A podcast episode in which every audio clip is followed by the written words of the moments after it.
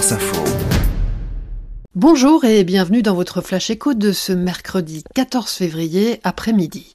Conséquence de l'appel à la grève des contrôleurs à la SNCF, seul un TGV sur deux et un intercité sur deux circuleront à partir de demain soir 20h et jusqu'à lundi matin 8h, annonce la compagnie ferroviaire. La priorité sera donnée aux trains les plus pleins, c'est-à-dire ceux à destination des Alpes ou qui en reviennent. Le train de nuit Paris-Briançon sera par exemple maintenu. Les syndicats grévistes estiment qu'un accord négocié fin 2022 tarde à être appliqué, ce que conteste la direction. L'initiative est saluée par les associations de consommateurs. À partir du 1er mars, 14 caisses du Crédit Mutuel faisant partie de l'Alliance fédérale vont supprimer partiellement les frais bancaires de succession. Concrètement, aucun frais ne sera prélevé sur les sommes inférieures à 10 000 euros après le décès du titulaire. Pour les montants supérieurs, ce sera seulement 1% contre 2,5 à 3% pratiqués par les banques selon une étude récente de la CLCV.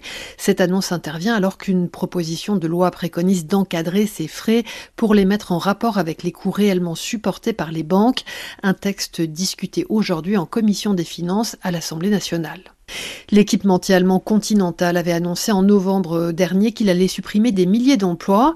Le nombre précis a été dévoilé aujourd'hui. Ce sont 7150 postes dans le monde, dont environ 5500 dans l'administration et 1750 dans la branche recherche et développement. L'opération sera effective au plus tard en 2025. Le plan d'économie vise à accroître la compétitivité pour la transition vers l'électrique. Continental emploie 200 000 personnes dans le monde. Et puis la Chine est toujours le premier partenaire commercial de l'Allemagne, mais pour combien de temps encore? L'an dernier, 253 milliards d'euros de marchandises ont été échangés entre les deux pays, un montant en baisse de 15% sur un an. Dans le même temps, les échanges entre l'Allemagne et les États-Unis ont continué de progresser.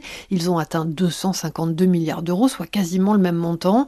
Ce résultat reflète la nouvelle stratégie allemande de distanciation avec Pékin. Berlin veut réduire les risques de dépendance dans un contexte d'inquiétude géopolitique croissante.